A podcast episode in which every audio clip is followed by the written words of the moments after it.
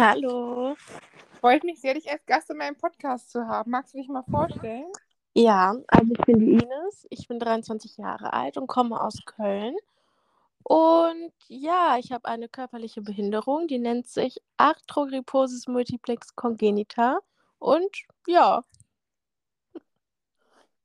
Das ist, war ja ein schwerer lateinischer Ausdruck. Was genau bedeutet das denn, deine, äh, dieser Name der Behinderung? Also es heißt eigentlich nichts anderes, als dass es eine Gelenkversteifung ist. Also alle, äh, also überall, wo es Gelenke gibt, kann es vorkommen. Bei mir sind es jetzt bei den Händen, die Arme und auch die Schultern. Das heißt, sie sind halt eben versteift. Ich kann es meine, meine Hand zum Beispiel nicht gerade machen und ähm, oder auch nicht meinen Ellenbogen oder meine Arme so richtig beugen oder richtig strecken. Ähm, ja, und halt meistens noch mit so Verkürzung von, ähm, von den Bändern und auch eben manchmal auch mit Muskelschwäche. Ja. Ah, okay. Ich habe das gar nicht gewusst. Ich kannte das, äh, die, die Behinderung gar nicht vorher. Und wie macht sich das da bei dir im Alltag so bemerkbar? Weil du machst ja eigentlich ganz viel. Ich habe ja auch deine Videos gesehen auf TikTok und dein Instagram und du machst ja fast alles eigentlich also alleine, so trotz der Einschränkung. Ja, also das war schon ein längerer Weg und es hat auch lange gedauert mit sehr viel Physiotherapie, mit sehr viel Ergotherapie als Kind, dass ich dann andere Methoden entwickle oder für mich halt selbst schaue, wie ich es schaffe, Dinge zu erledigen. Meistens dauert es halt eben etwas länger, aber das ist ja vollkommen in Ordnung. Aber die meisten Dinge bekomme ich halt wirklich äh, selbstständig hin und so auf meine Art eben. Und das zeige ich halt eben auch auf TikTok so. Dann zeige ich eben so Sachen, wie ich das äh, selbstständig mache, weil das ist halt irgendwie für andere total interessant, weil das eben, also es sieht natürlich immer anders aus, aber es ist halt auch interessant zu sehen, dass man das trotzdem irgendwie schafft, auch wenn man eine Behinderung hat oder nicht. Auf jeden Fall, das finde ich auch richtig toll. Und wie du das machst und du bist auch einfach ein Vorbild mit der, in der Inklusion für viele andere Menschen. Und wie ist es so im Alltag? Benötigst du da Hilfe oder hast du, ähm, dass du irgendwie fast alles alleine machst? Oder gibt es da ein paar Dinge, wo du sagst, da brauche ich Hilfe und das Allermeiste kann ich alleine? Oder? Also das Allermeiste auf jeden Fall. Also schaffe ich alleine. Ähm, es gibt so Kleinigkeiten. Entweder ich bin halt auch etwas kleiner, dann zum Beispiel Sachen, die ganz weit oben stehen. Entweder brauche ich dann irgendwas, um hochzugehen, einen Stuhl oder so. Aber sonst komme ich dann trotzdem nicht dran und da brauche ich irgendwie Hilfe oder zum Beispiel, wenn es um das Thema Wäschewaschen geht, ähm, die Waschmaschine steht halt im Keller und die Wäsche halt eben oben, dass das jemand auf jeden Fall runtertragen muss, weil ich damit mit dem Wäschekorb die Treppe nicht runterkomme. Ähm, mein Bett zum Beispiel beziehen. Also ich schaffe die Bettdecke zum Beispiel nicht zu beziehen, weil ich dafür keine Kraft habe, die so hoch zu halten und das also sehr breit ist und ich meine Arme auch nicht so weit auseinanderstrecken kann oder so. Aber sonst, also auch so Sachen wie zum Beispiel einen Zopf binden kann ich nicht, aber das brauche ich auch zum Beispiel nicht unbedingt im Alltag.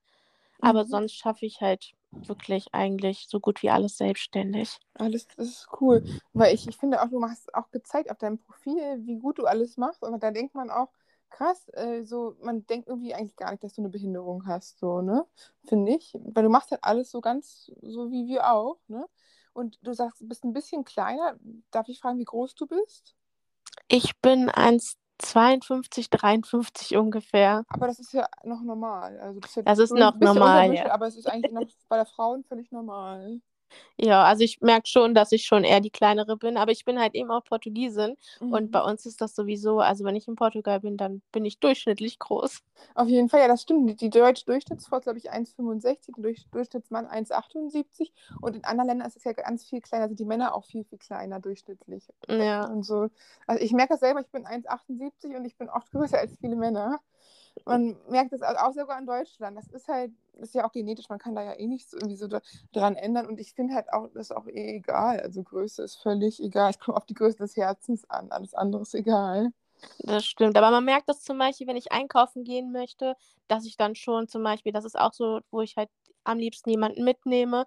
Wenn zum Beispiel Sachen ganz weit oben stehen, dann habe ich halt keine Chance dran zu kommen, so. Aber ähm, ja, hm, ja, das verstehe ich. Also ich glaube, Kleinwuchs ist irgendwie so um 1,30 oder so. Das ist ja nochmal viel, viel kleiner, ist ja über 20 cm kleiner als du, weil für so einen Mensch ist auch wirklich sehr schwer. Die können wirklich, haben große Einschränkungen. Und wenn sogar du als Durchschnittsgroße das schon merkst, ist das halt auch so eine Inklusionslücke, wo dann viele, oder auch Kinder haben ja auch oft, dass sie irgendwo nicht rankommen oder so. Ja. Das ist, denke ich, auch wichtig, deswegen auch um für die Inklusion zu kämpfen, weil so viele Sachen vielen Menschen einfach gar nicht bewusst ist oder sie vergessen es, wenn sie mal Kinder waren und dann größer werden oder so. Deswegen finde ich es auch ganz, ganz toll, wie du das machst, auch mit TikTok und so, weil da klärst du richtig auf. Und wie lange machst du das schon, so die TikTok-Videos? Also ich habe angefangen, glaube ich, ungefähr so Mitte März diesen Jahres habe ich damit gestartet und ähm, einfach mal zu schauen, ob das, äh, also wie das so ankommt eben, ne? Da war ich mir Mhm. erstmal unsicher, soll ich es machen, soll ich es nicht machen, weil Internet ja auch Mhm. nochmal so eine, so eine große Plattform ist und ist, wenn es einmal im Internet ist, dann ist es im Internet und ähm, ja, aber es macht eigentlich echt Spaß und ich merke auch zum Beispiel, wenn ich so um also wenn ich zum Beispiel über Barrieren oder so spreche, habe ich ja auch mal ein Video gemacht, wo ich gezeigt habe, was so mögliche Barrieren im Alltag sein können. Und dann haben auch viele geschrieben: „Ja, das wusste ich gar nicht“ oder „Das habe ich erst gelernt durch weil ich meine Mutter im Rollstuhl schieben musste“ oder, oder, oder. Also eben so und nicht, wenn man so selber im Alltag durch die Welt läuft, dass man darüber nachdenkt: „Ach, das ist eigentlich total schwer“ oder also, ist ja total die große Barriere für jemanden, der eine Behinderung hat zum Beispiel. Mhm, das finde ich richtig toll. Allem, ich finde auch gut, du denkst ja auch dann zum Beispiel an Leute mit Rollstuhl oder so, oder ich glaube, es ist bei vielen Menschen, die sich für Inklusion einsetzen, ähm, dass sie halt auch so viel mehr dann anfangen mitzudenken für Leute, vielleicht selber die Behinderung haben, die man selber nicht hat. Ich poste jetzt auch irgendwie Bilder für Menschen, dass die auch mit dem Rollstuhl an den Strand kommen oder so, weil ich das auch alles wichtig finde, weil ich finde, Inklusion ist so groß, es hört nicht bei einer Behinderung auf, es sind einfach alle eingeschlossen. Und es ist einfach wirklich toll. Ich sehe auch deine TikToks, du hast ja schon so viele in gerade mal fünf Monaten gemacht. Wie viele TikToks machst du oder wie produzierst du da so? Ähm, machst du täglich mehrere oder? Also, ich mache durchschnittlich eins bis 2 Videos so, meistens so mal also mittags und dann abends poste ich dann. Ja, so ungefähr. Ah, das finde ich toll, weil das ist ja auch ist ein Ehrenamt von dir, das ist, kostet ja auch viel Zeit. Wie lange brauchst du dann dafür so ein Video? Da musst du ja wahrscheinlich auch noch recherchieren, wenn du jetzt über bestimmte Sachen aufklärst, wie gerade der Behinderung. Das ist ja auch nicht so ganz äh, allgemein, das ist ja auch bei jeder Behinderung, bei jedem Menschen unterschiedlich teilweise. Wie lange hast du da so Vorbereitungszeit für ein Video oder kann man das gar nicht so sagen? Also, es kommt immer auf die Videoart an. Also, wenn ich zum Beispiel über psychische Krankheiten rede oder über dieses Grad der Behinderung oder Sachen, was mehr Recherche benötigt, dann sitze ich da teilweise schon so ein 2 Stunden dran und schreibe mir auch so quasi wie 'n kleines Skript, so was möchte ich sagen und so weiter und wie teile ich das auf. Aber wenn ich jetzt Videos so also, manchmal habe ich auch einfach Themen in meinem Kopf, die ich einfach schon weiß und dann ist das halt auch schnell gemacht. Aber aber das ist ja auch so, wenn man ein Video dreht, dann Mhm. verspricht man sich, dann muss man's Mhm. wieder neu aufdrehen, dann muss man es schneiden.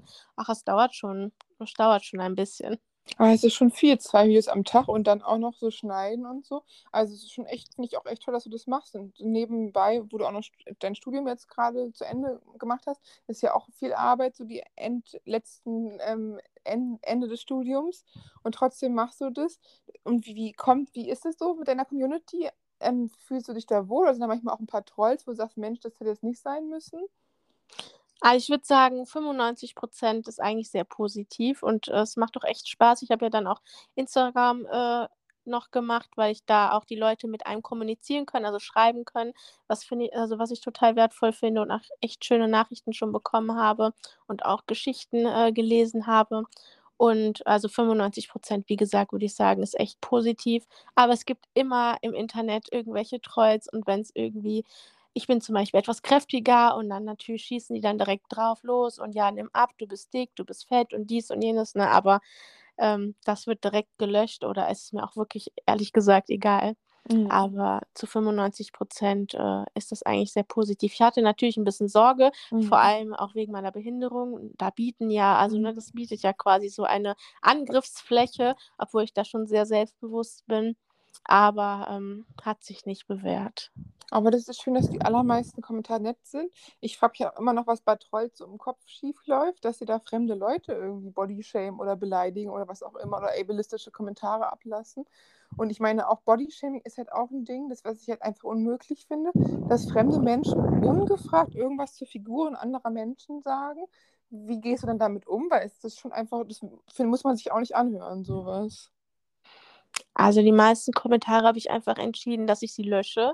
Oder Mhm. ich habe auch so 'ne Funktion, da stehen zum Beispiel, wenn da jemand schreibt fett oder dick oder i irgendwie unpassende Wörter, dass das gar nicht ausgestrahlt wird. Also, das kann man tatsächlich auf TikTok einstellen, dass sie rausgefiltert werden. Ich kann sie theoretisch genehmigen, aber das äh, ich biete diesen Menschen nicht diese Plattform und nicht diese Aufmerksamkeit und dann ist es auch eigentlich äh, dann ist es auch dann gut.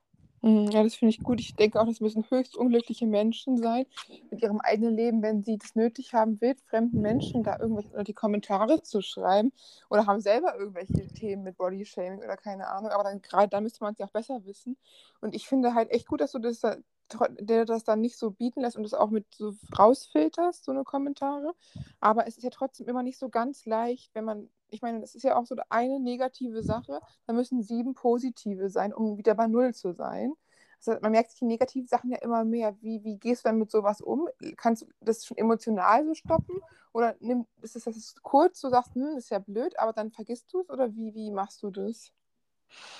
Mm, also ich würde sagen, also ich reg mich da gar nicht drüber so auf oder so. Ich denke mir da wirklich so, dies, also A, diese Personen kennen ja einen gar nicht Mhm. und ähm, ich denke mir, also das ist einfach total unnötig und klar, kurz vielleicht drüber aufregen oder, oder so genervt darüber sein, dass das irgendwie, weil das Internet ist Mhm. ja nochmal viel einfacher, sowas zu schreiben, weil man Mhm. diese Person ja nicht ansehen muss oder so. Und aber dann denke ich mir, ach, ist mir eigentlich total egal und dann wird das gelöscht und dann ist es auch tatsächlich vergessen. Aber ich glaube, das liegt auch daran, dass also A, natürlich, dass man selbstbewusst ist und B, zum Mhm. Beispiel, wenn ich jetzt irgendwie Mobbing-Erfahrung gehabt hätte oder so und da irgendwie vorbelastet Mhm. wäre, dann sähe das vielleicht noch ein bisschen anders aus. Also, es kommt, glaube ich, wirklich auf den Menschen selber drauf an, wie die Vorgeschichte ist und wie sensibel man auch so Mhm. drauf reagiert. Ja, das stimmt. Finde ich sehr gut, dass du da so auch so souverän bist. Das können wahrscheinlich nicht alle, aber finde ich toll, dass du da so cool mit rea um reagierst. Und du hast du hast keine Mobbing-Erfahrung in dem Sinne gehabt, aber hattest du ab und zu mal in der Jugend oder in der Schulzeit blöde Kommentare oder so? Oder mal so einen dummen Spruch von irgendwelchen Teenagern oder so? Oder? Also, natürlich gab's schon mal hier und da blöde Sprüche. Also, in der Grundschule gab's 'n Junge, der hat mich immer Dino nennen wollen oder Zombie nennen wollen und, ähm, das habe ich, wie gesagt, einfach ignoriert und dann war auch gut. Und natürlich, wenn die Jungs dann in die Pubertät kommen, dann lachen die mal Mhm. drüber oder machen mal kurz mich nach oder so. Mhm. Aber das war wirklich ich habe da nie irgendwie Aufmerksamkeit geschenkt oder mich drüber aufgeregt und dann war's dann gegessen. Da hatten die auch die Interesse verloren und, ähm, ja. Das finde ich sehr cool, dass du so gut darauf reagierst, aber trotzdem ist es halt respektlos von denen und ableistisches Mobbing. Haben denn da mal die Lehrer auch gesagt: „Also, so geht es hier nicht?“ Irgendwie mal die Mobber auch mal zurechtgewiesen oder so? Nein, das nicht. Das es ist ja auch meistens so, die Lehrer kriegen's auch gar nicht so viel mit eigentlich, was da ist, ne, oft. Ja, ich glaube auch nicht, dass sie das tatsächlich also, die haben das meistens so in der Pause oder so gemacht, wo die Mhm. Lehrer halt eben nicht da waren und dann war das also, das haben die auch gar nicht mitbekommen, aber oftmals schauen die da ja auch tatsächlich weg, ne? Ja, ich denke auch grade so heranwachsende Jungs in in Cliquen und in Gruppen sind dann auch irgendwie machen dumme Sachen, die sie vielleicht alleine gar nicht machen würden. Aber ich finde es halt trotzdem einfach so echt respektlos, irgendwelche Menschen zu beleidigen so. Haben sich mal da mal noch jemand irgendwann entschuldigt, äh, später mal bei dir oder hast du noch mal jemanden wiedergesehen, gesagt hat: „Das war dumm, was ich gesagt habe“, oder so? Nein, das kam noch nicht vor. Ja, vielleicht kommt es ja noch, dass die Leute auch jetzt älter geworden sind und mal sehen, dass sie echt sich nicht in Ordnung verhalten haben. Man sollte einen Menschen sowieso niemals, äh, aufgrund seines Aussehens also, es ist wirklich absolut lächerlich, irgendwas sagen, wenn überhaupt weil sein wenn das Verhalten nicht in Ordnung ist. Aber so was geht halt gar nicht. Und ich finde aber echt toll, dass du da auch 'n Vorbild bist, dass du auch im Internet so anderen Leuten Mut machst und auch so cool einfach bist. Aber ich glaube, das ist einfach auch, weil du 'ne tolle, entspannte, coole, ruhige Art hast, dass es auch nicht jeder hat so was. Dass viele andere Menschen das schon sehr sich zu Herzen nehmen und gar nicht so so sind wie du da. Also, da hast du auch einfach 'ne tolle Art und 'ne gute Art und Weise, damit umzugehen. Dankeschön. Ich stehe ja auch also, auf meinem Account geht's ja erst mal Mhm. primär um Behinderung natürlich, Mhm. aber auch dieses Selbstbewusstsein, Selbstliebe und jeder Mensch ist ja auf jeder also, auf also, jeder Mensch ist eben Mhm. wunderschön, so wie er ist und es gibt so viele Menschen, die überhaupt nicht selbstbewusst sind, sich hassen, sich Mhm. beleidigen und so weiter und auch durch solche Mobbing-Erfahrungen sich da Mhm. wirklich fertigmachen, bis hin sich wirklich auch umbringen so und das Mhm. ist halt total schade. Und wenn man auch vor allem mich sieht, die schon mal Mhm. wo man auch denkt: „Okay, die sieht ja schon mal anders aus“, gar nicht der Norm entsprechend, aber sie kann trotzdem selbstbewusst sein, sie zeigt sich trotzdem und zeigt halt, ne, dass man sich nicht verstecken muss, weil das habe ich ja früher auch gemacht. Ich habe mich sehr, sehr lang versteckt, immer lange Pullis getragen, Jacken Mhm. getragen und dass das auch anders sein kann und dass das ähm, gut ist so. Und, und wie hast du es geschafft, Selbstbewusstsein und Selbstliebe und so aufzubauen? Also viel am Selbstwertgefühl gearbeitet, auch darüber nachgedacht, behandl also so wie ich mich behandle, würde ich mir also würde ich eine Freundin so behandeln und sehr viel am Selbstwertgefühl gearbeitet, sehr viel versucht, mit mir gut umzugehen und, ähm, so eben habe ich eher mein Selbstbewusst aufgebaut und halt natürlich auch gedacht, es ist egal, was andere denken, du bist trotzdem schön und Leute werden dich immer angucken, aber das ist halt nun mal so und das Mhm. hat nichts mit dir zu tun. Nur weil du angestarrt wirst, heißt es nicht, dass du irgendwie hässlich bist oder nicht dazugehörst oder dich schämen musst dafür, weil ich bin ja nun mal so, ich kann's ja auch nicht ändern und, ähm, ja. Ich meine, du bist ja auch eine bildhübsche Frau. Du musst dich auch nicht ändern. Du bist gut so, wie du bist.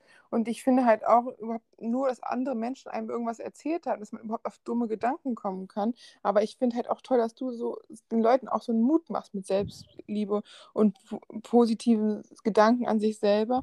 Und so, das ist ja auch wahrscheinlich nicht so leicht, gerade in der Pubertät, da hat ja jeder irgendwie seinen Zweifel. Und wenn es nur wegen Pickel ist oder so, reicht ja auch in der Schule, um gemobbt zu werden, wenn man ein paar Pickel hat. Das ist schon echt toll. Da hast du das dann aber auch wahrscheinlich nicht von heute auf morgen aufgebaut, oder? So. Nein, das ist schon ein echt langer Prozess, muss man sagen. Also, wenn man Mhm. wirklich so fast in so Selbsthass steckt, dann dann Mhm. dauert das natürlich. Das ist wirklich echt langwieriger Prozess und jeder muss da auch irgendwie so seinen seinen Weg finden. Zum Beispiel, ich finde, was zum Beispiel mir sehr hilft, ist, wenn ich irgendwas anziehe, was ich richtig schön finde oder so oder auch an mir schön finde, Mhm. dann dann gibt mir das doch noch mal 'n anderen Selbstwertgefühl oder noch 'ne anderes Selbstliebegefühl so. Das ist zum Beispiel auch das, was mir total hilft, wenn ich irgendwas ha anhabe, was mir total steht, also in meinen Augen und und ich total schön finde, dann, äh, also dann strahle ich das ja auch noch mal anders aus, so. Auf jeden Fall, das finde ich richtig toll. Und, äh, das wie lange hast du dann so gebraucht? Hast du dann irgendwie Bücher gelesen oder Videos geguckt oder Seminare besucht oder so, um das so aufzubauen, oder? Also, ich habe ein Buch mal bekommen. Also, ich habe mal jahrelang Therapie gemacht und da habe ich hat sie mir mal, ähm, ein Buch gegeben, was, äh, über Selbstwertgefühl, äh, ging. Und ich habe aber auch im Internet habe ich Accounts gefolgt, die auch, äh, über Selbstliebe äh, reden und da auch sehr viel gelernt und, ähm, ja.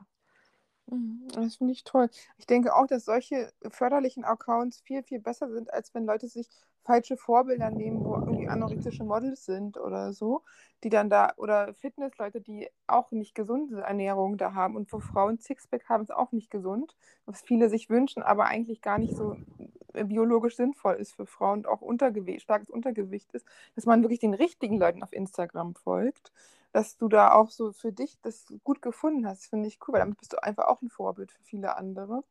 Und ich denke, das ist halt für jeden irgendwie so, dass jeder Mensch das ein oder andere hat, das er gerne anders hätte an seinem Körper, aber dass es dir eigentlich völlig egal ist und dass man halt sich einfach so annehmen muss, wie man ist und so. Und das finde ich ja echt toll, dass du das so, die auch so, also wirklich so, so ein Thema von dir ist. Hast du auch, dass du das irgendwie an andere weitergibst oder so? Meinst du jetzt in meinem Umfeld? Ja, im, im Freundeskreis, Verwandtenkreis oder vielleicht sogar im beruflichen Bereich? Also, ich muss sagen, so in meinem Umfeld ist das gar nicht so 'n Thema. Also, ich habe schon Mhm. Umfeld, was sehr selbstbewusst ist Mhm. und das auch ausstrahlt. Also, hier und da auf jeden Fall auch vor allem Mädels, ne, die dann so Social Media, ähm, dann halt eben auch konsumieren und halt auch diese ganzen, ja, Models sehen und so, Mhm. dann hört man schon so: „Oh, ich bin dick und, äh, ich kann das nicht tragen und das nicht tragen.“ Und natürlich sage ich dann was dazu. Mhm. Ähm, aber tatsächlich habe ich ein recht selbstbewusstes Umfeld, ja. Mhm. Aber ist ja umso besser, kann man sich gegenseitig auch noch mal so stützen und so. Das ist ja schon super. Und wie war das dann früher, als du, ähm, von der Grundschule auf die weiterführende Schule gekommen bist? Da äh, wollten dich ja Leute auf die Förderschule, ähm, stecken. Das ist ja schon einfach 'ne unfassbare Frechheit, so was. Wie kam das dazu, dass Leute dir so was, äh, zumuten wollten? Also, damals, als ich ja auf die andere Schule gewechselt bin also, ich bin 2005 wurde ich eingeschult und 2010 habe ich gewechselt und da war das mit der Inklusion und, ähm, ja, dieses in andere Schulen integriert werden wie Re äh, Realschule, Gymnasium und so weiter, also so so gut wie gar nicht. Und, ähm ja, da war halt das Thema so, ja, ich ähm, da ich ja behindert bin, dann, wenn ich auf 'ne Regelschule gehe, ja bestimmt nur gemobbt werde und da total untergehe, weil ich war damals auch noch wirklich recht klein im Gegensatz zu den anderen. Und, ähm, ja, dass ich total untergehen würde und das nichts für mich ist und ich besser auf 'ne Förderschule gehen sollte, weil ja da Menschen sind, die genauso sind wie ich und, ähm, ja, aber ich wäre da total, ja, wahrscheinlich untergegangen und meine Eltern haben sich da auch sehr durchgesetzt, dass ich da nicht hingehe. Ähm, ja, und bin Mhm. dann im Endeffekt dann auf eine Gesamtschule gekommen, die dann mit meiner Grundschule, ähm, zusammenarbeitet und, ähm, ja, konnte dann dort auch mein Abitur machen.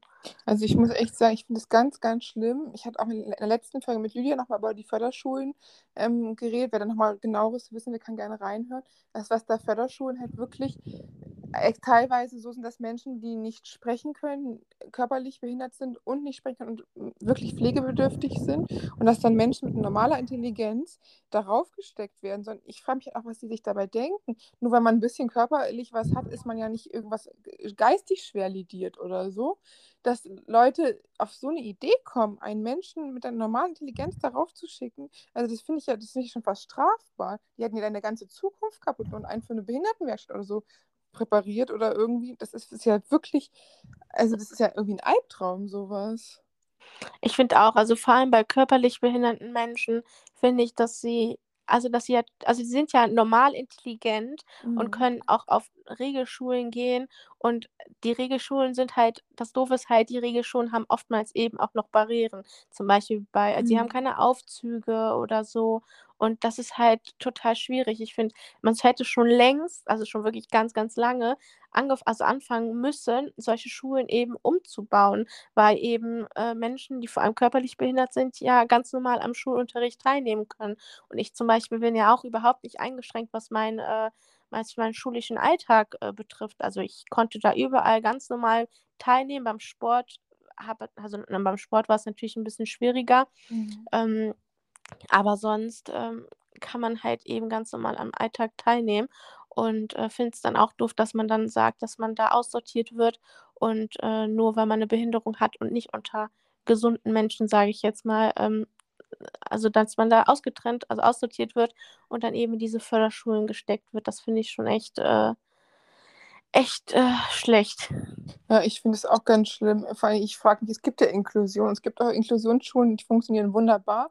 Es ist für alle Beteiligten super, weil Menschen einfach auch von Anfang an inklusiver denken, wenn sie in 'ner Inklusionsschule sind und dass da wirklich überhaupt jemand mit 'ner normalen Intelligenz ich meine, jemand, der, äh, hörbehindert ist, der kriegt ja auch keine Krücken so zum Laufen, weil er hat da nichts mit den Beinen, hat was mit den Ohren, wo ich dann auch denke: „Wieso jemand, der was mit den Armen hat, der hat doch nichts mit dem Kopf oder so?“ Es sind halt so Sachen, die völlig nicht zusammenpassen einfach. Das finde ich halt so so schlimm, dass da Menschen so richtig exkludiert werden, das Gegenteil von Inklusion, ausgeschlossen und ihnen auch die berufliche Zukunft versaut wird. Ich finde es ja auch für gesunde Menschen also, Mhm. ich ich finde auch, dass die ja total davon profitieren können, mit behinderten Menschen auch aufzuwachsen, weil ich finde auch zum Beispiel ich als behinderter Mensch habe also, habe das total vermisst, irgendjemanden dort zu haben, der auch so ist wie ich oder halt auch eine Behinderung hat. Also, in meiner Mhm. Grundschule war es schon so, dass es dann auch jemanden gab, der 'ne körperliche Behinderung hat und wir hatten auch welche, die 'ne Lernschwäche hatten und so weiter. Mhm. Und, ähm, ich finde das auch A für die gesunden Kinder total wertvoll, zu sehen, dass es halt eben Menschen gibt, die eben auch einfach mal anders aussehen oder sich anders auch also, ne, anders ist Mhm. relativ, ne, aber halt eben sich, äh, so verhalten und dass das ja nichts Komisches ist, nichts also, ne, dass es halt ganz normal Mhm. ist und dass unsere Gesellschaft eben ganz bunt ist und dass jeder dort einen Platz hat. Auf Und, jeden ähm, Fall. ich habe auch 'ne Zeit lang in einer Regelschule gearbeitet und, ähm, die Leute also, die Kinder waren total perplex, weil die plötzlich jemanden gesehen hat haben, die eine Behinderung hat, weil die das gar nicht kannten. Obwohl ich ja in Köln wohne, auch wenn Mhm. ich in der Straße irgendwo rumlaufe, ich sehe kaum irgendjemanden, der 'ne Behinderung hat also, das Mhm. Einzige, was ich sehe, sind Menschen im Rollstuhl, Mhm. aber das war's dann halt eben auch. Und, ähm, Mhm. dass man das überhaupt kennenlernt und sieht und dass man dann von auch einfach lernen kann und auch vielleicht ist das auch eine Chance, was Mobbing angeht, weil wenn es so viele gibt, dann also, ne, wenn die Kinder auch so Mhm. aufwachsen und so weiter und sehen, dass es normal ist und dass die Eltern das ja auch so weitergeben, das hat ja auch ein bisschen mit Erziehung zu tun, hm, können beide Seiten davon eben profitieren. Ja, das stimmt auf jeden Fall. Du hast gerade selber an der Re Regelschule gearbeitet. Du bist ja, ähm, Sozialpädagogin. Wie, ähm, wie wie haben die Leute dich da aufgenommen, die Kinder? Hast du denen auch mit Rat und Tat Seite gestanden oder war das 'n Praktikum, oder? Ich habe da als ich studiert habe, habe ich da nebenbei gearbeitet. Ich habe da in der offenen Ganztagsschule gearbeitet, also nachmittags. Da habe ich erst mal die Hausaufgabenbetreuung gemacht und dann danach mit denen gespielt und Sachen unternommen. Ähm, und die Kinder haben natürlich alle erst mal ganz komisch geguckt, wie gesagt, weil Mhm. sie's nicht kannten, Mhm. aber und halt natürlich sehr neugierig neugierig nachgefragt, was ich immer super finde, wenn Kinder das machen Mhm. und da auch irgendwie keine, äh, Hemmung haben und haben mich natürlich gefragt und dann habe ich denen das erklärt und dann war das aber auch tatsächlich gar kein Thema mehr. Da war's für die Mhm. auch normal, die kannten mich und, ähm, ja. Ja, das finde ich toll, weil damit ist auch gelebte Inklusion und damit, äh, tust du auch ganz viel für andere Menschen, die sich vielleicht gar nicht trauen, äh, auf 'n ersten Arbeitsmarkt zu gehen, weil sie Angst haben vor Blicken oder so. Und ich denke halt auch, dass ganz viele Kinder eigentlich Interesse haben und fragen wollen und es auch gar nicht böse gemeint ist, aber oft auch von den Eltern falsche Vorbilder kriegen, dass die einfach denen dann sagen: „Weggucken und nichts fragen“ oder so. Und dadurch bauen sich ja auch Barrieren im Kopf auf irgendwie. Das ist natürlich eigentlich schade, weil Kinder sind eigentlich offen und die sehen hast du auch gesagt, dass sie dich dann als völlig normal gesehen haben, nachdem sie dich kennengelernt haben. Was würdest du dann den Leuten so raten? Findest du es okay, wenn dich Le Leute ansprechen? Findest du okay, wenn dich Kinder ansprechen und bei Erwachsenen findest du es nicht so gut oder bist du da generell eher offen? Ich bin generell offen, wenn Leute fragen. Bei Mhm. Kindern ist das natürlich noch mal anders, auch was das Thema Angucken und Starren angeht. Ich finde zum Beispiel bei Kindern ist das total normal und total in Ordnung, wenn Kinder auch einfach mal Mhm. starren und diesen Blick nicht wegkriegen, weil das halt wirklich was Besonderes ist. Bei Mhm. Erwachsenen muss ich ehrlich sagen, wenn Erwachsene wirklich starren, dass ich da die teilweise auch anspreche und darauf hinweise, dass es nicht in Mhm. Ordnung ist. Wenn sie 'ne Mhm. Frage haben oder so, können sie gern fragen, aber dieses Anstarren, das ist ja für einen auch total unangenehm, muss man ehrlich Mhm. sagen.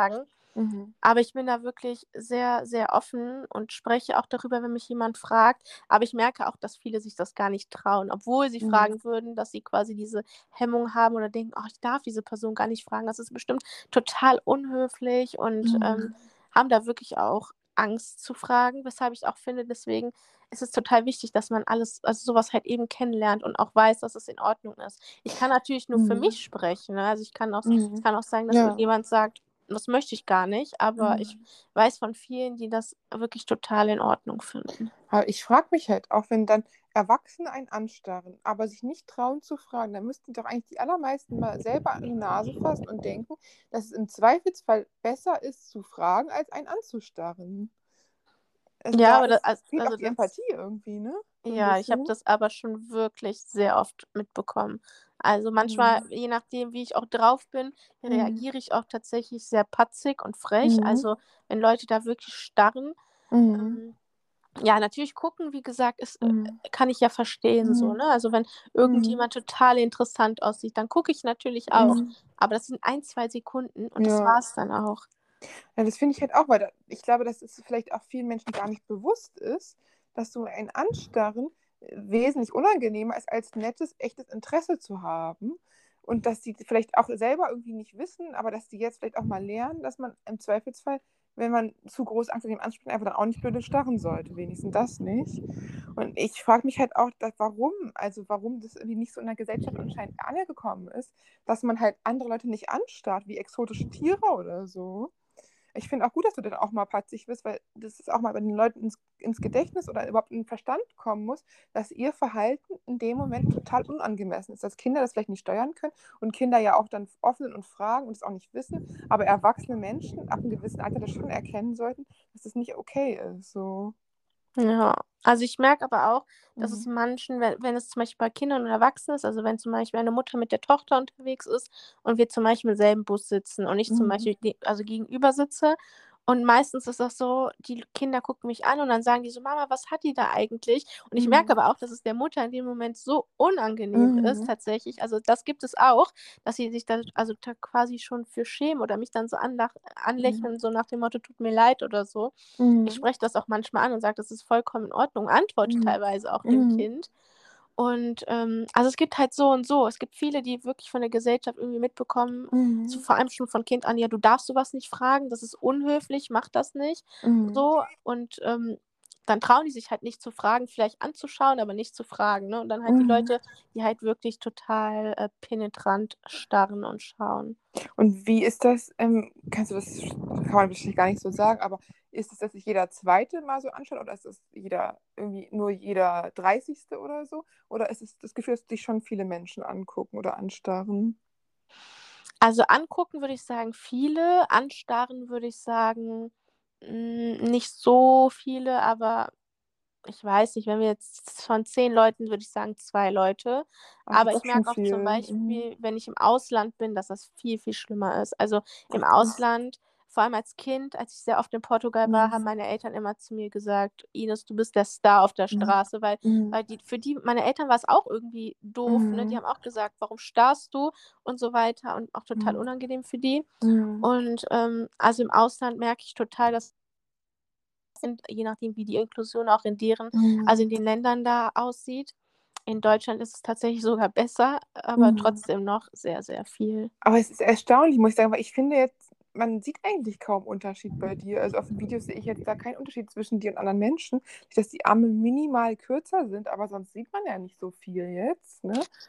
Und Also, ich finde ich finde schon, dass man einiges sieht. Also, ich gehe Mhm. zum Beispiel auch etwas anders. Das ist Mhm. schon mal so ich bewege mich auch, wenn ich Sachen aufhebe, wenn ich Mhm. irgendwie 'ne Jacke anziehe Mhm. oder also, ich finde schon, dass man das sieht. Im Winter Mhm. vielleicht 'n bisschen weniger, wenn ich 'ne Jacke trage und da ist auch Mhm. das Starren tatsächlich viel weniger. Im Sommer sieht man das halt natürlich oder wenn man T-Shirt trägt und Mhm. so. Aber ich finde schon, dass man das, wenn man mich wirklich anschaut, dass man das sehen kann. Aber selbst wenn, ich meine, dann muss man trotzdem nicht starren und da muss auch die Inklusion weiterkommen, dass Menschen halt einfach lernen, dass Kinder es vielleicht noch nicht so wissen, okay, aber dass erwachsene Menschen einfach andere nicht anzustarren haben, weil man das einfach nicht macht, so was.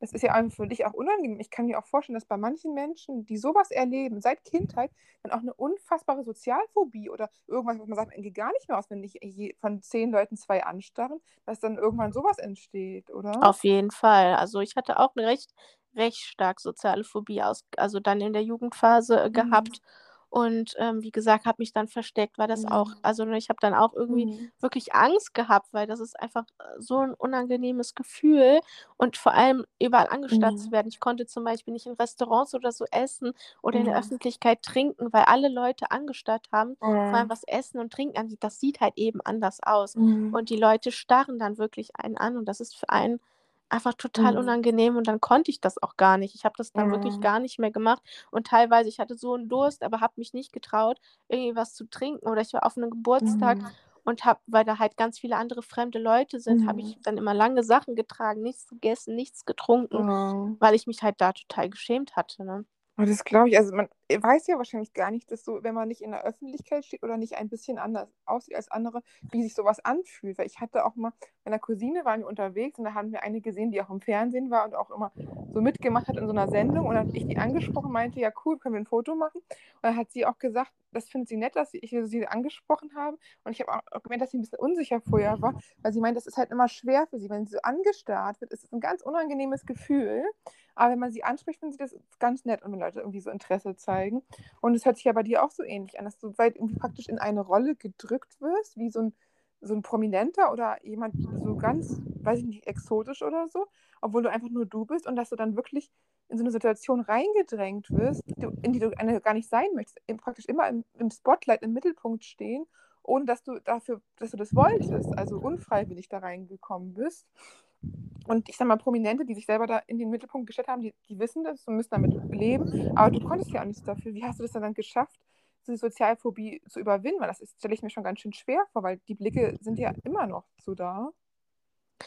Also, wie gesagt, sehr viel mit Selbstbewusstsein. Das war Mhm. wirklich so also wenn man anfängt, wirklich selbstbewusster zu werden, dann werden diese Blicke einem, also nicht zu 100% egal, aber man man denkt so: „Ich kann aber trotzdem trinken.“ Es ist total also, es ist scheißegal, was diese Person Mhm. mir jetzt gegenüber was sie jetzt denkt oder ob sie jetzt lacht oder komisch guckt, weil du hast jetzt Durst und das ist ganz normal. Du trinkst so, das ist nun mal so und Mhm. da kannst du jetzt nichts ändern und nur weil sie jetzt da drüben starren, heißt es ja nicht, dass ich jetzt irgendwie extrem Durst oder Hunger haben muss, zum Beispiel, Mhm. ne? Oder Ja. dass ich im Sommer mit langen Sachen rumlaufen muss Mhm. und, ähm ja, und ich finde es halt total schade. Ich finde halt Mhm. deswegen ist halt so Inklusion total wichtig, weil es Mhm. sollte eigentlich ganz normal gesehen werden, dass man keinen Arm hat zum Beispiel oder im Ja. Rollstuhl sitzt oder mit 'nem Blindenstock rumläuft Mhm. oder wie auch immer, dass es einfach total normal ist und für die Menschen gar nicht mehr 'n Grund ist, überhaupt zu schauen, sondern es ist einfach ganz normal, weil ich starre ja auch nicht einen anderen Menschen an,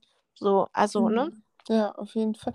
Vor allem das Problem ist ja auch, ähm, ich äh, du hast ja auch grade gesagt, dass Leute gelacht haben oder so, wenn du getrunken hast oder so. Also, das ist ja dann noch noch mal fast schlimmer als Starren, dass da Leute einen einfach auslachen. Ja. Also, das hast du auch regelmäßig erlebt oder so, oder? Also, vor allem bei Menschen, die grad so in der Pubertät stecken, vor allem so in der Mhm. also, man hat das schon zum Beispiel in der Schulmensa hat man das gemerkt, dass irgendjemand 3 Tische weiter dann so geguckt hat und gelacht hat. Aber das sind halt Ah. Kinder, Mhm. Mädels, Jungs, die in der Pubertät stecken und so. Bei Mhm. Erwachsenen habe ich das tatsächlich noch nie Aber erlebt. ich finde es halt trotzdem unfassbar respektlos. Sie sind ja auch trotzdem Teenager, das sind jetzt auch keine Kleinkinder, die nicht das besser wissen sollten und die dann selber ihre Unsicherheit über andere s herziehen oder lachen.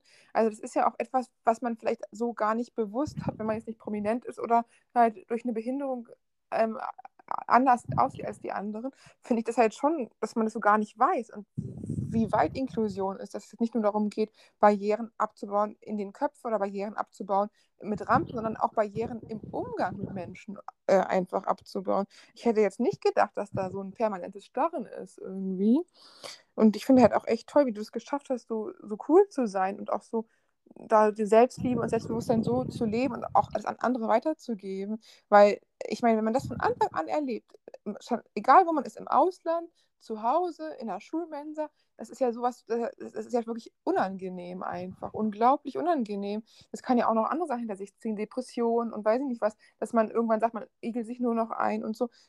Das ist wirklich toll, dass du dass du alles geschafft hast. Du bist erst 23 und bist schon richtig so weise. Dankeschön. Ja, das ist also, das kommt ja auch, wie gesagt, immer auf den eigenen Menschen an, ne? Mhm. Also, Menschen, die von Grund auf schon sehr schüchtern sind und so, äh, sind Mhm. da würden natürlich ganz anders reagieren, als wenn da jemand ist, der total selbstbewusst ist. Aber Mhm. egal, ob man jetzt nicht selbstbewusst oder selbstbewusst ist, es Mhm. hat es gibt ja gar keinen Grund oder gar kein Mhm. also, man darf ja solche oder man sollte solche Menschen also, egal wel welcher Mensch dir gegenübersteht, man muss diesen Menschen mit Respekt begegnen und halt Mhm. auch respektvoll Umgang, üben so. Und ist egal, wie er aussieht, ob er ob er blond ist oder pinke Haare hat, ob er keinen Arm hat, wie auch immer, ne? Und das Mhm. das fehlt halt total. Auch Deutschland redet ja super viel über Inklusion und ja, es wurde schon sehr viel gemacht, aber das ist noch überhaupt nicht ausreichend so, Mhm. ne? Und als behinderter Mensch erlebt man das eben jeden Tag und merkt das halt auch. Und Mhm. man muss sich immer rechtfertigen, man muss sich immer beweisen, auch was Mhm. Jobsuche und so angeht. Du musst immer beweisen, dass du das auch kannst. Du wirst immer darauf reduziert und und, äh, es also, ich hatte da tatsächlich sehr viel Glück, muss ich sagen. Ich Mhm. kenne welche, die haben wirklich auch Menschen, die dieselbe Behinderung haben wie ich habe durch TikTok auch Menschen Mhm. kennengelernt, die dieselbe Behinderung haben wie ich und auch da also, da ausgetauscht haben, wo die Mhm. dann wirklich ausgelacht werden, ihrem Job nicht ernst genommen werden, Mhm. weil sie ja 'ne Behinderung haben oder oder so. Man wird das ist halt man muss sich ständig beweisen. Das ist halt super anstrengend und das sollte einfach nicht sein. Man sollte da wirklich genauso behandelt werden wie jeder andere Mensch auch. Auf jeden Fall. Ich denke, ah, Inklusion steckt noch ganz doll in Kinderschuhen. Und ich denke auch grade, dass für Menschen mit Behinderung, welche Behinderung auch immer, ob sie jetzt sichtbar oder unsichtbar sind, aber irgendwie machen sie sich ja immer bemerkbar im Leben von Menschen mit Behinderung, dass ganz besonders halt die Jugend eine unfassbar harte Zeit ist. Und wenn man Glück hat und so ähm, toller Mensch ist wie du und so an sich arbeitet, dass man auch gestärkter rausgehen kann und sogar als Vorbild rausgehen kann. Aber dass man halt auch nicht vergessen darf, dass ganz, es ganz, ganz viele Menschen gibt, wie du auch gesagt hast, andere mit der Behinderung wie du, dass die niemals einen Job finden oder immer rausgemobbt werden oder nicht ernst genommen werden. Und dass es auch viele Menschen gibt, die auch, weiß ich nicht, dann irgendwie nicht mehr können im Leben und auch sogar über ganz traurige Gedanken nachdenken oder so. Gerade Mobbing führt ja auch häufig gerade in der Jugend mal zu Suiziden. Und es auch sogar Menschen ohne Behinderung machen das, weil einfach Mobbing so schrecklich ist und alles. Und wie, ähm, ja, ich finde ja auch toll, dass du mit Jugendlichen arbeitest, auch in der Schule und so und da auch so ein Vorbild bist. Wie würdest du denn Leuten, die selber ja irgendwie Inklusion betroffen sind oder so, so einen Rat geben, was sie machen können, dass sie, wenn sie, wenn sie sich schlecht fühlen, Hilfe holen können oder wenn sie sich einsam fühlen, aber verbinden können über Internet oder so? Hast du dann eine Idee? Ich glaube, was sehr wertvoll ist, ist, wenn man Menschen kennenlernt, die genauso sind. Also das hat mir auch so geholfen, erstmal zu sehen, man ist damit nicht alleine, sondern es gibt ganz, ganz viele Menschen, die das auch haben und das vollkommen in Ordnung ist. Und, Mhm. Und was halt auch sehr wichtig ist, halt wirklich an sich selbst wirklich glauben und sich nicht schlecht reden oder auch nicht schlecht reden lassen, dass man nicht von anderen gesagt bekommt, das kannst du gar nicht, du hast eine Behinderung, du wirst sowas niemals schaffen und ähm, du musst auf eine Förderschule gehen, weil du bist nicht, du wirst kein Abitur schaffen oder, also man hörte Mhm. halt eben oft, das wirst du nicht schaffen oder das kannst du nicht, sondern dass man wirklich sagt, ich bin ich, ich weiß, was ich schaffe, was ich nicht schaffe und ich möchte nicht, dass jemand anders das entscheidet und ähm, Mhm. da wirklich, wirklich sehr, sehr selbstbewusst dran geht. Ja, das finde ich schön. Aber ich finde halt auch toll, du hast ja auch an deinem Selbstbewusstsein gearbeitet. Bei manchen Kindern ist es so, dass sie schon seit der Grundschule in die Förderschule abgeschoben werden und dann wahrscheinlich auch überhaupt gar nicht, weil sie nicht gefördert werden auf der Förderschule, wenn sie intelligenter sind als die anderen, dass sie dann überhaupt gar nicht erst dieses Selbstbewusstsein aufbauen können, dieses Selbstvertrauen. Und du hast ja auch tolle Eltern, die von vornherein gesagt haben, nee, unser Kind kommt nicht auf eine Förderschule und so. Und dann haben, als du auf die Gesamtschule gekommen bist, war ja so ein Kompromiss, aber eigentlich hättest du auch aufs Gymnasium gekommen. Du bist ja auch eine studierte Frau und hast ja auch deinen Weg gemacht letztendlich. Aber trotz alledem, also diese ganzen Hürden zu über, übertreten und es immer wieder kämpfen zu müssen, dafür braucht man ja auch eine unheimliche Kraft und eine unheimliche, also das ist ja auch ganz schön schwer, weil vielleicht, wenn man hundertmal gesagt kriegt, du kannst aber nur auf eine Förderschule gehen und man selber nicht so selbstbewusst ist, vielleicht geht man auf eine Förderschule, weil man so verunsichert ist. Diese, da musst du aber auch irgendwie schon eine Kraft in dir gehabt haben, oder? Also es ist auf jeden Fall verdammt schwer. Also vor allem, wenn man wirklich jedes Mal von fremden Menschen gehört bekommt, das wirst du nicht schaffen und das ist nichts für dich und so. Und das ist wirklich, das, die meisten schaffen es dann auch nicht. Das ist halt die Mhm. Realität. Und auch die Eltern von Kindern, die eine Behinderung haben, sind da auch massiv verunsichert. Weil man ja auch, Mhm. weil man ja auch be gesagt bekommt, ja, ihr Kind, das kann nur auf eine Förderschule. Ich sehe es nicht auf einer Regelschule. Ich sehe es Mhm. nicht auf dem ersten Arbeitsmarkt. Das wird es nicht schaffen. Und ähm, das ist Mhm. besser für das Kind, ähm, weil so viele Kinder ja da schon waren und davon profitieren und so weiter. Und Eltern selber da, glaube ich, auch sehr, sehr verunsichert sind und, glaube ich, auch Leute brauchen, die die da quasi auch beraten und unterstützen und da die ganzen Möglichkeiten auch sich wirklich von oben einfach mal anschaut, auch das Kind nochmal anschaut und weiß zum Beispiel, wenn es so eine körperliche Behinderung hat, es ist ja normal intelligent, es kann auf eine Mhm. Regelschule gehen und auch da, auch die Eltern tatsächlich, dass sie da auch äh, kämpfen für so, ne? Mhm. Ja, aber es ist halt, auch die Eltern sind da auch massiv verunsichert. Das ist ja auch normal, ne? Auch die bekommen Mhm. ja ständig gesagt, äh, also sowas gesagt und ja. Also mir war es auch nicht so bewusst, muss ich ehrlich sagen. Ich dachte halt mit körperlichen Behinderungen, dass das überhaupt nicht in, im Raum steht, sowas wie eine Förderschule. Ich habe immer gedacht, dass das nur für Menschen mit Sinnesbeeinträchtigung eventuell oder halt mit Menschen mit geistiger Behinderung in, in Frage ist. Aber dass es überhaupt äh, darüber nachgedacht, dass Menschen mit körperlichen Behinderungen überhaupt abgeschoben werden könnten, habe ich hier vorher gar nicht gewusst. Ich finde es auch echt erschreckend, muss ich sagen. Und das ist toll, dass deine Eltern da so von Anfang an für dich gekämpft haben, weil als Minderjähriger hast du ja auch nicht wirklich viele Chancen. Da kannst du ja auch nicht dich über alle Instanzen hinwegsetzen und so. Da hast du gar nicht so die Kraft und auch nicht so die Rechte für. Praktisch kannst du ja auch nicht sagen, ich klage jetzt mal hier gegen meine Eltern, gegen die Schule und gegen das ganze System. Ja, das ist halt das Problem, ne? Wenn die Eltern dann, wenn man da Eltern sitzen hat, die verunsichert sind und dann jemand von oben sagt so, nee, nee, das ist das Richtige und ein Kind selber das eigentlich weiß oder also Kinder sind ja eben noch mal Kinder, ne? Die Mhm. die Eltern sind ja noch mal Vorbild und so weiter. Die vertrauen ja den Eltern und da das Kind kann ja gar nicht so wirklich entscheiden. Ich habe da ja auch nicht entschieden. Ich wusste ja nicht, was ist 'ne Förderschule? Ich Mhm. wusste ja gar nicht, was eine Förderschule ist. Ich Ja. also, ich hatte das ja gar nicht im Blick. Ich konnte das ja gar nicht fassen, was das alles ist und was das für 'n Unterschied macht und so. Das liegt natürlich dann auch wieder in den Veran also, in der Verantwortung der Eltern und, ähm, ja, wie gesagt, wenn man verunsicherte Eltern hat, dann ist das halt eben schwierig. Ja, vor allem das Schlimme wäre ja auch, es wäre ein unfassbarer Rückschritt gewesen. Nachdem du die Grundschule fertig hattest, warst du ja schon weiter, als Leute nach der Förderschule in insgesamt sind. Muss man mal überlegen. Da hattest du ja schon Prozentrechnung und Mathe und Englisch und all diese Sachen gemacht, ne? Die dann ja also, das ist ja wirklich irgendwas schockierend, dass Menschen überhaupt darüber nachdenken, mit so was Krassem auf auf Kinder, deren ganzen Leben dann irgendwie davon abhängen kann. Also, 'n Chapeau an deine Eltern, dass sie da so gut gekämpft haben und jetzt Chapeau an dich, dass du da auch weitergemacht hast, auch mit dem Studium, war bestimmt auch nicht so ganz leicht. War dann da wieder, dass Leute gesagt haben: „Das kannst du nicht“, oder haben die da dann endlich mal aufgehört, wieder zu sagen, äh, da wir da deine Qualitäten infrage zu stellen? Also, in meinem Studium war's tatsächlich nie Thema. Ich wurde da noch nie gefragt. Es war wirklich ich wurde da tatsächlich als komplett normaler Mensch angesehen und, ähm, ich wurde nicht angestarrt und überhaupt ich wurde total integriert und auch die, die mich da eingestellt haben, ähm, haben halt auch nichts zu meiner Behinderung gesagt. Das Einzige, was die mal angesprochen haben, war, dass ich ja ein Recht auf Nachteilsausgleiche habe, ne, zum Beispiel länger Klausuren schreiben und Mhm. so. Aber sonst wurde nicht gefragt, was ich habe, ob ich das kann oder nicht kann. Es wurde einfach also, es war gar kein Thema und das sollte es immer so sein. Genau Mhm. das finde ich, weil ich hatte vorher, bevor ich das Studium angefangen habe, habe ich mich eigentlich für die Ausbildung als Ergotherapeutin interessiert, Mhm. weil ich tiergestützte Pädagogik halt super interessant finde. Und, Mhm. ich wollte auch immer so mit zum Beispiel Pferde und zum Beispiel geistig behinderten Kindern arbeiten. Und da wurde direkt gesagt: „Hm, ich weiß ja nicht, ob das was für dich ist, weil du hast eine Behinderung und man muss ja körperlich 'n bisschen mehr leisten und, ähm, ich würde dich eher nicht hier in die Ausbildung nehmen.“ Und das wurde direkt ne, das wurde direkt Mhm. so, ähm, abgestempelt: „Das schaffst du nicht.“ Und am Ende wurde ich zwar trotzdem angenommen, aber ich hatte da so 'n schlechtes Gefühl, weil man so schon behandelt wurde, wo ich Mhm. gesagt habe: „Nein, das diese Ausbildung möchte ich nicht mehr haben.“ Und dann habe ich Mhm. mich halt auch für soziale Arbeit äh, interess also, entschieden, weil Mhm. man ja auch diese tiergestützte Pädagogik machen kann und halt eben auch, ähm das ist natürlich, ne, noch ganz Mhm. also, riesiger Bereich und halt auch, dass das nie ein Thema war, dass ich da wirklich angenommen wurde, so wie ich bin. Und, ähm, ja, das sollte halt immer so sein, egal ob Schule, Grundschule, äh, Mhm. Kindergarten. Das sollte einfach überhaupt kein Thema sein so. Ja, auf jeden Fall. Also, das finde ich auch bisschen schockierend grade, muss ich sagen, dass bei Ergotherapie, das ist ja auch eigentlich eher 'n sozialer Beruf, wo man ja auch mit anderen Menschen mit Behinderung arbeitet, dass sogar bei so einem Beruf Vorurteile herrschen.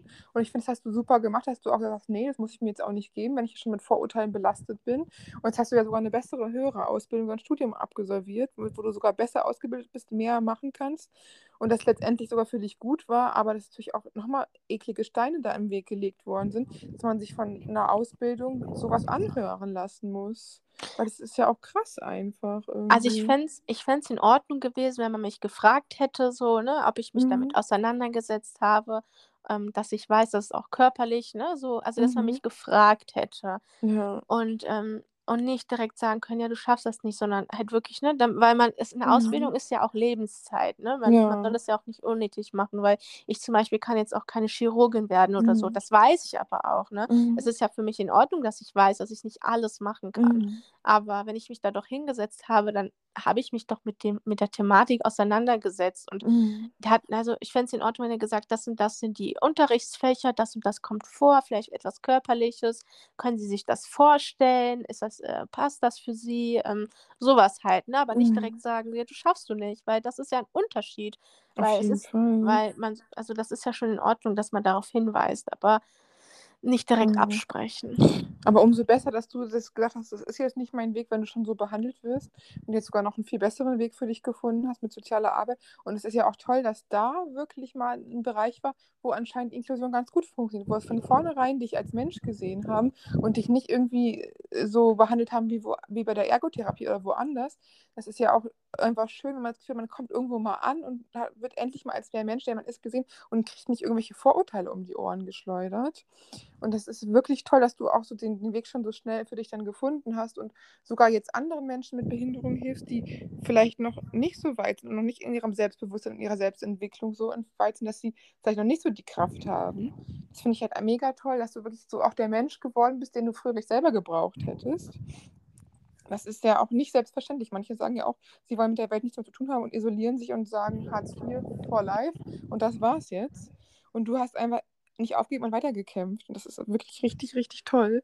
Und magst du abschließend noch irgendwie einen Rat geben, was du Kindern, die anders sind, wie auch immer, neurodivergent, Menschen mit Behinderung, ist ja alles, das so irgendwie anders sind oder vielleicht auch irgendwie auf Rassismus, Rassismusgründen anders sind oder einfach irgendwie diskriminiert sind, was du denen raten würdest, wenn sie irgendwie einen Traum haben und einen Job haben möchten, aber die ganze Welt sagt so, nee, das schaffst du nicht oder das kannst du nicht oder so, was du denen raten würdest?